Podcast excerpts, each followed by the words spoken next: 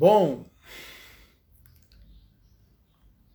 por enquanto. Opa, olha a Crisônia aí. Tudo bem, Crisônia? Seja muito bem-vinda.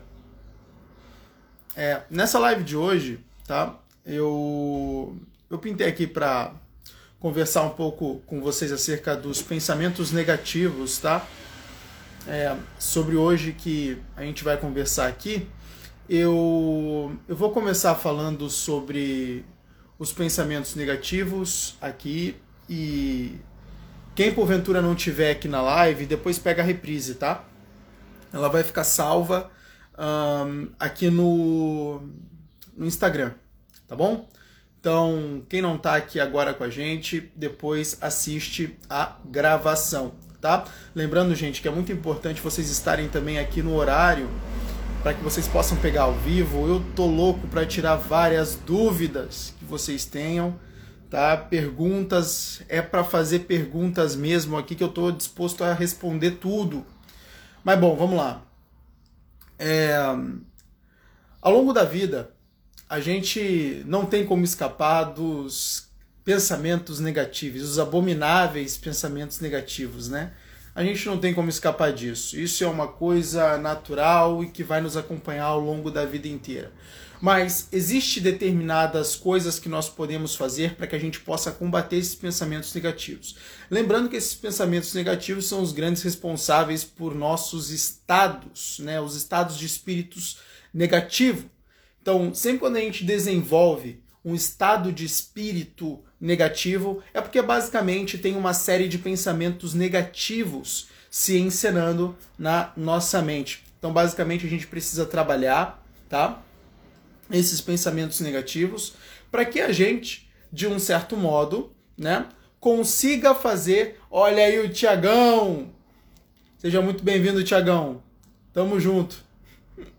Então, a gente precisa de uma certa forma trabalhar esses pensamentos negativos para que a gente, de uma certa forma, consiga melhorar o nosso estado de espírito. E a melhora do estado de espírito, ela é de extrema importância no nosso dia a dia. Você não consegue desempenhar suas tarefas se você tem um estado de espírito ruim.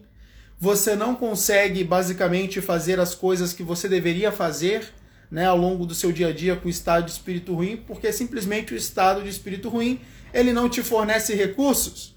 Né? Então, para que eu de uma certa forma possa fazer as coisas que preciso desempenhar no meu dia a dia, eu preciso ter recursos. E os recursos vêm à medida que meus estados de espírito ele melhora. E como basicamente eu melhoro o meu estado de espírito? Eu melhoro os meus estados de espírito trabalhando a questão dos pensamentos negativos e começando a, de uma certa forma, criar a mente otimista. Essa questão da mente otimista, gente, ela é fundamental ao longo do dia. Ela é fundamental. A mente pessimista, ela vai sempre produzir o estado de espírito ruim, um estado de espírito limitante. A mente otimista, ela de uma certa forma favorece estado de espíritos melhores, de maior qualidade. E a gente produz a mente otimista a partir do momento que a gente começa a trabalhar essa produção negativa, criticando ela em primeira instância. Então, uma das coisas muito importantes é a gente pegar o pensamento negativo, primeiro tomar o, o conhecimento de que pensamento é esse e começar a trabalhar ele le levando basicamente todo esse processo por meio de uma coisa que eu chamo de condução filosófica ou processo filosófico, aonde basicamente eu coloco esse pensamento é, negativo no centro e eu começo a discorrer sobre ele.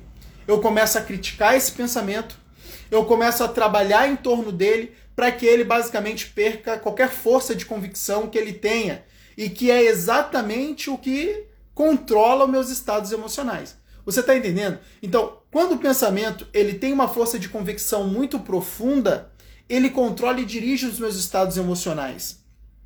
Quando eu creio que de fato é aquilo que eu estou pensando, quando eu tenho a sensação de que o que eu estou pensando é de fato real, eu estou fazendo com que aquele pensamento tenha total poder sobre meus estados emocionais. Então, a partir do momento que eu começo a destituir poder desse pensamento, ele começa a enfraquecer.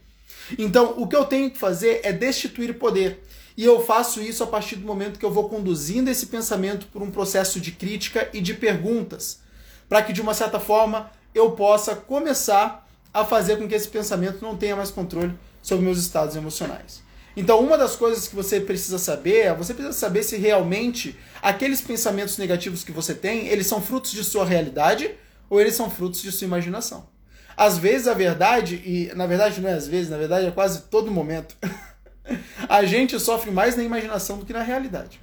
Então, a partir do momento que eu tenho uma certa quantidade de pensamentos aonde eles estão mais no permeando a minha imaginação do que a minha própria realidade, quando ele não pertence ao que de fato eu estou vivendo, eu não tenho motivos para sofrer por esse pensamento.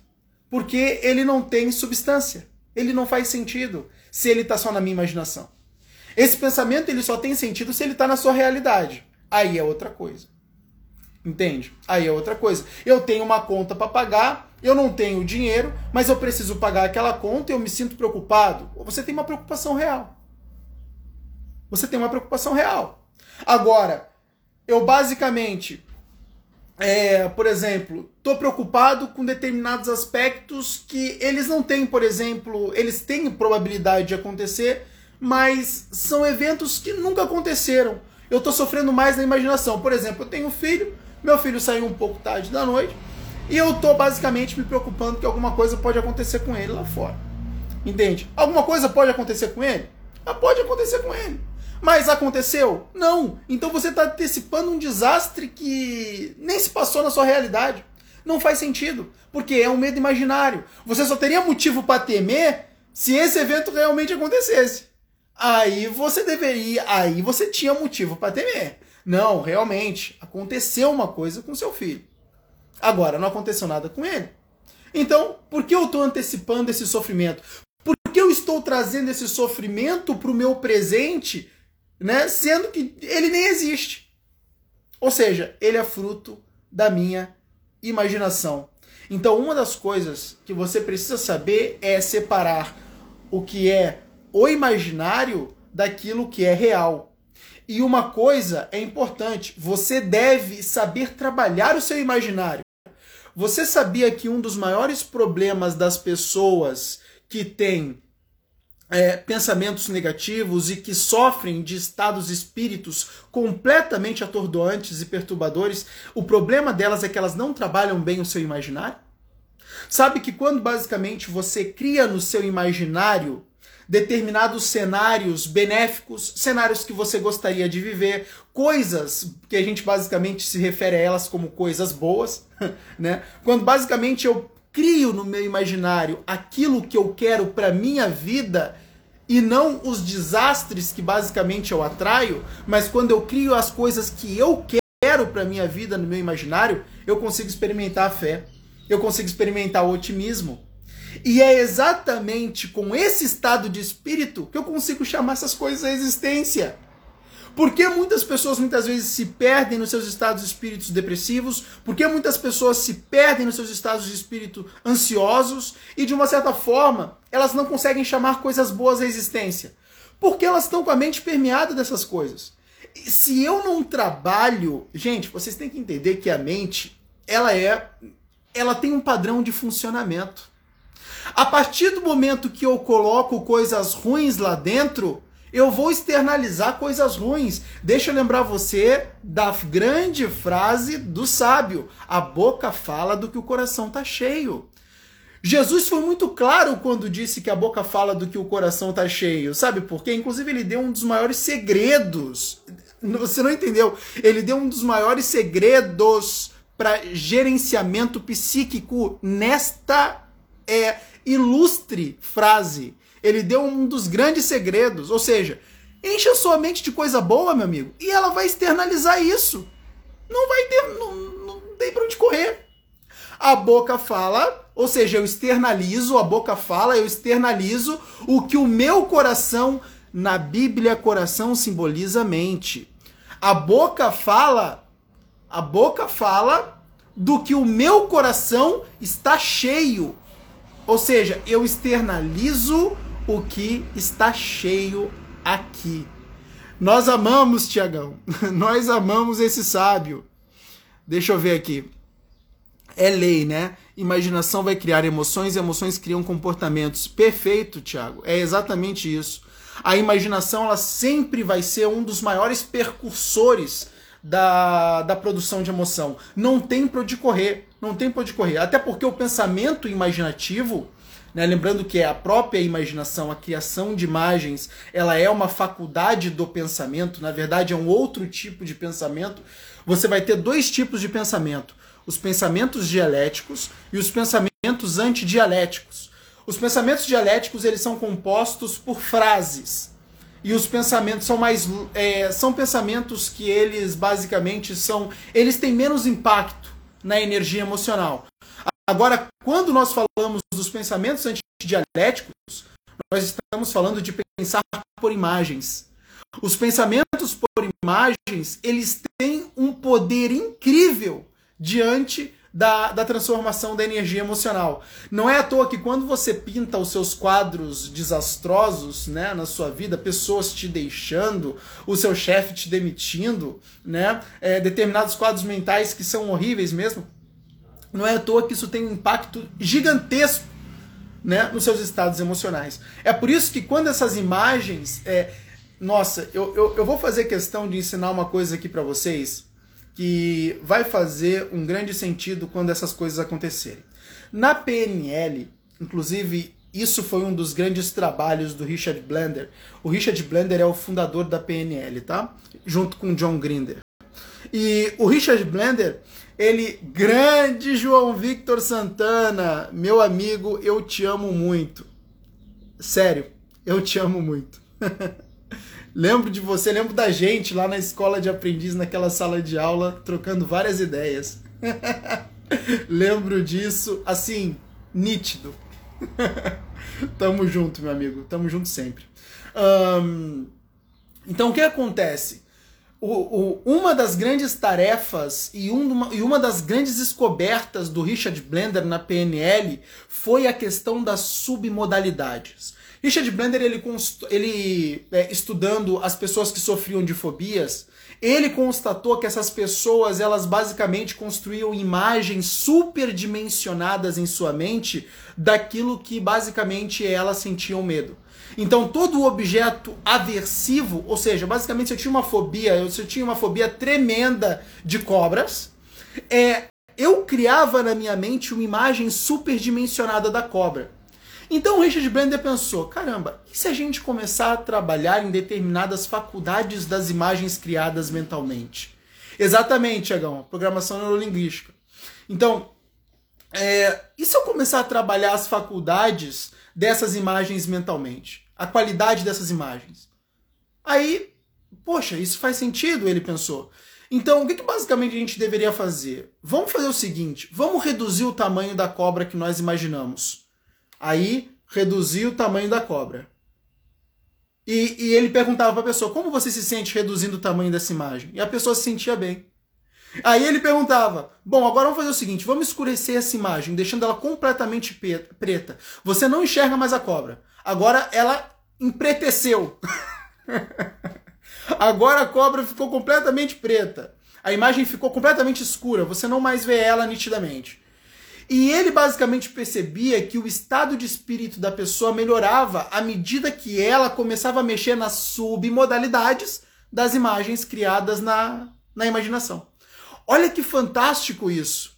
Olha que fantástico isso. Pouca gente dá crédito, tá? A, a, a, essa técnica do Richard Blender de, de mexer nas submodalidades, mas ela funciona muito bem. Então, basicamente, o que acontece? Quando você cria um quadro mental na sua mente e você começa a escurecer esses quadros mentais, começa a, a, a fazer uma redução dos objetos que você teme, você, de uma certa forma, faz com que eles já não tenham mais controle nos seus estados emocionais. E isso, de uma certa forma, te liberta. Olha que fantástico isso. Então, Isso é um processo de condução interessante, tá? Para que você possa estar tá conduzindo a sua mente. Então, sempre que você produzir uma imagem mental, começa a trabalhar as submodalidades dela, para que de uma certa forma é, ela de tamanho, troca a cor, deixa ela preto e branco ou deixa ela toda escura e você de uma certa forma consegue determinados resultados bem bons aí de, de melhora de estado de espírito. Então isso é uma forma de você começar a trabalhar os pensamentos imaginativos. Não tem como correr, tá? A sua mente ela produz os pensamentos automaticamente. Lembrando que os pensamentos eles são frutos de como o inconsciente está treinado. Quando a gente fala o inconsciente, tá? A gente está falando basicamente de 99% da sua inteligência. Ou você ainda não percebeu que você é mais inconsciente do que consciente? Você ainda não percebeu que muitos dos pensamentos você produz do nada, parece do nada assim na sua consciência, puf, e você, caramba, de onde veio esse diabo? Você não sabe. Não é? Isso acontece. Por quê? Porque você é mais inconsciente do que consciente. Quando você tomar é, conhecimento disso, você vai saber que você precisa trabalhar a inconsciência exatamente para que você tenha resultados tá, no seu próprio consciente. É por isso que uma das coisas que é mais importantes, isso aqui, gente, ó, escuta, escuta-me, escuta-me. Isso é muito importante. Uma das coisas mais importantes na psicologia é a reedição da memória. É, o que é a reedição da memória? Todo o seu pensamento ele é fruto de uma leitura na sua memória. A sua memória é onde está armazenada a sua história intrapsíquica. Eu vou explicar para vocês em termos técnicos, tá? Vocês vão entender tudo aqui. Então pode ficar tranquilo aí que vocês vão entender tudo. O que é basicamente a história intrapsíquica? A história intrapsíquica é a sua história de vida. É basicamente tudo aquilo que aconteceu ao longo da sua vida foi começando a popular a sua memória. Por quê? Porque, gente, entenda uma coisa: a única função da sua memória é utilizar o seu passado para representar o seu presente. É para isso que a sua memória serve. Ela vai pegar o seu passado como um aporte intelectual de conteúdo para fazer a representação do momento presente. Então, logicamente, você está passando. Por quê? Ah, Eric, é, você nunca se perguntou como é que você entende as palavras? Como é que você entende as palavras e tudo que está sendo comunicado, ou até mesmo o que está sendo lido? Como você entende? Sabe por quê? Porque você aprendeu as palavras no seu passado.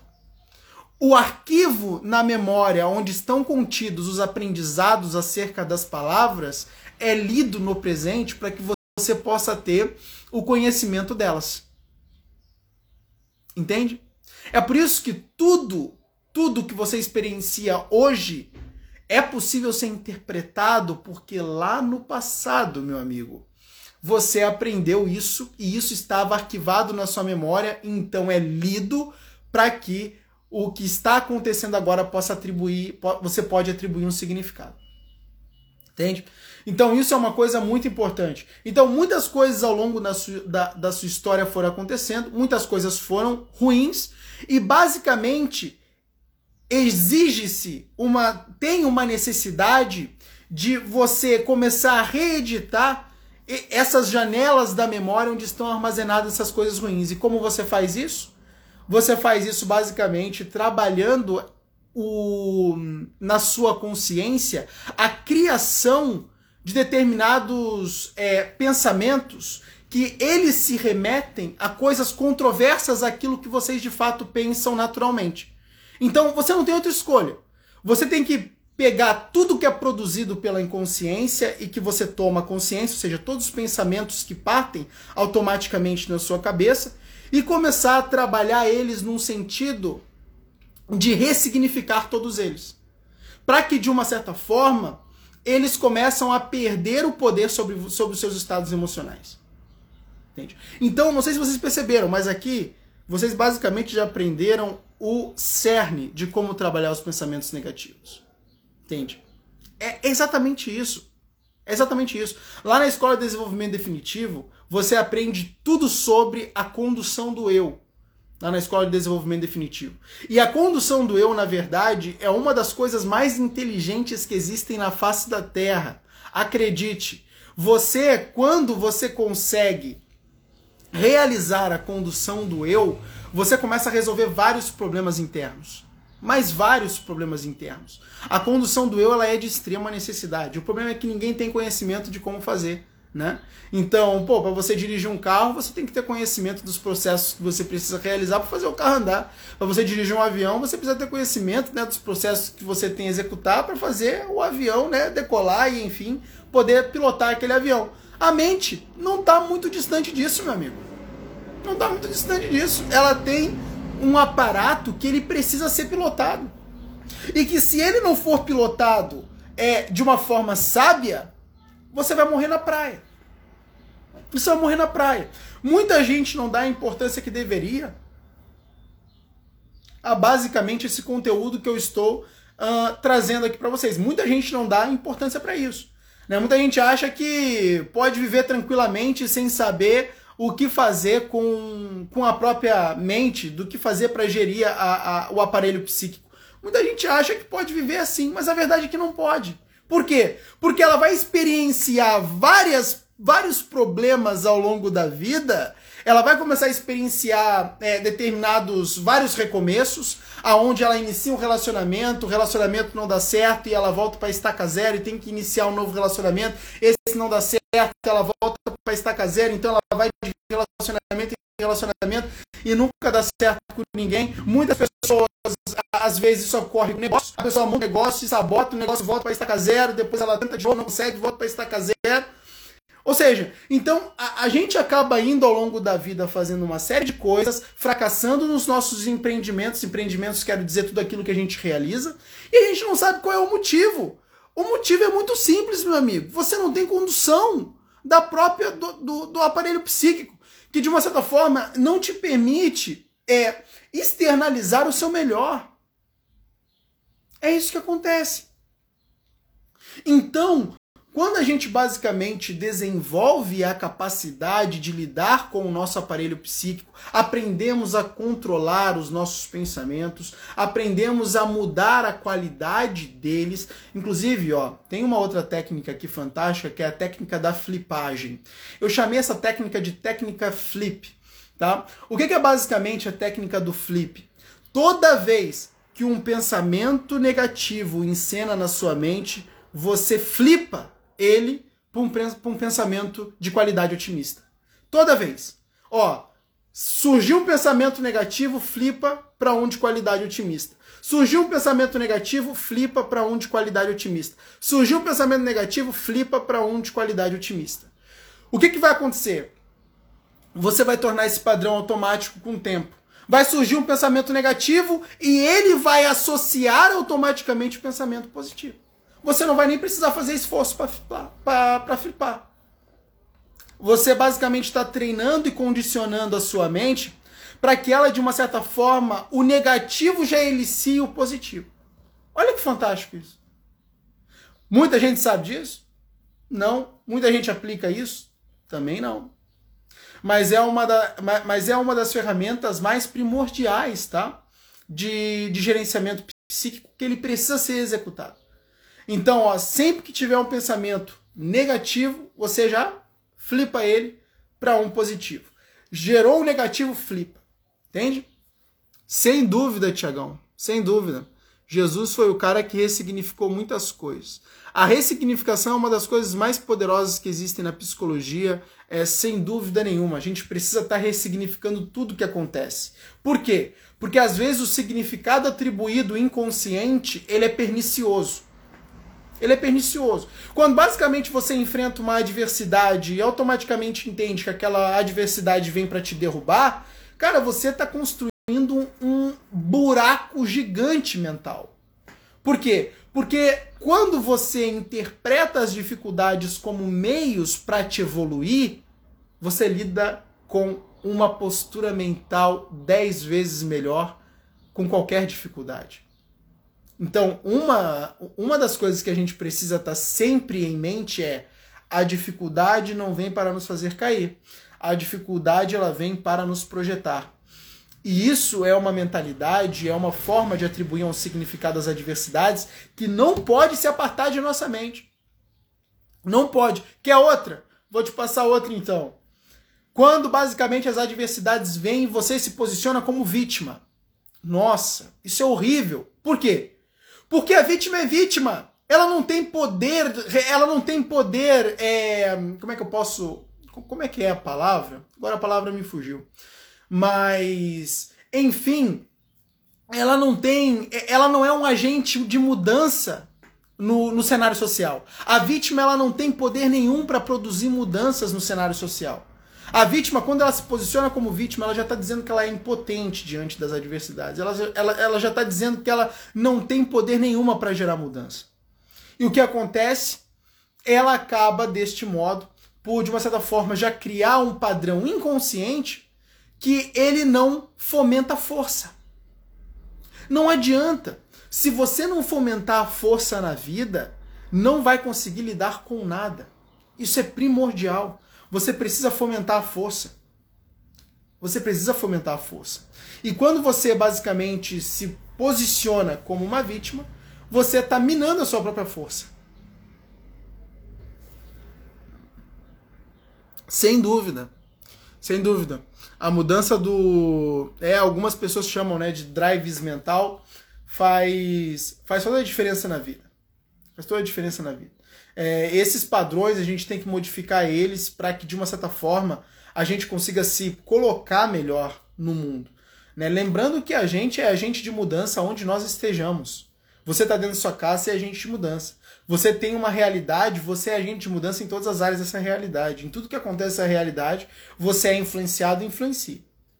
Então, quando você se coloca como vítima, você está dizendo: não, eu não posso influenciar, eu só sou influenciado. Entende? Então, isso é uma das coisas primordiais, gente. Não tem como escapar. É por isso que uma das coisas também mais importantes que eu quero compartilhar com vocês aqui é a questão da autoconsciência. Eu preciso ser autoconsciente daquilo que estou vivendo. E como assim, Eric, ser autoconsciente daquilo que estou vivendo? Ou seja, eu preciso de uma certa forma ter a consciência da minha consciência. Eu preciso saber quem eu estou sendo no cenário social. Se eu é que estou sendo o agente que está promovendo defeitos, o que está promovendo discórdia, o que está promovendo desequilíbrio, ou se eu sou eu, ou se eu sou o agente que está promovendo equilíbrio, que está promovendo entendimento, que está promovendo o bom relacionamento. Eu preciso entender isso. Por quê? Porque se eu sou, se eu sou o agente que está desequilibrando a qualidade do ambiente, se eu sou o agente que está minando a qualidade do ambiente, é eu que preciso melhorar. E se eu não tenho autoconsciência disso, eu não consigo atribuir a mim a responsabilidade de melhora minha. Então não mudo. Então não, eu não consigo, inclusive, promover mudança naquele ambiente. Entende? Existe uma necessidade de eu ter uma certa capacidade de percepção das minhas ações, das minhas atitudes, da forma como eu me comporto, para que eu, de uma certa forma, possa implementar certas mudanças que vão fazer grandes diferenças na forma como eu me relaciono com a minha família, como eu relaciono com as pessoas que basicamente compõem o meu cenário social. Entende? Então, eu preciso disso. Eu preciso disso. Então, gente, é, essa live eu não quero me estender muito. A última deu uma hora. a última deu uma hora. Eu basicamente pintei aqui para fazer uma live bem mais rápida para vocês, para agregar algum valor. Gente, vocês têm dúvidas? Tem alguma coisa que queiram perguntar? Alguma coisa que eu possa estar contribuindo aí? A é agora. A hora é agora, hora das dúvidas. Ficou alguma coisa, algum problema que vocês vêm enfrentando e que talvez eu possa ajudar vocês a resolver? A hora é agora. A hora é agora. Vocês entenderam a questão de como lidar com os pensamentos negativos? Se vocês entenderam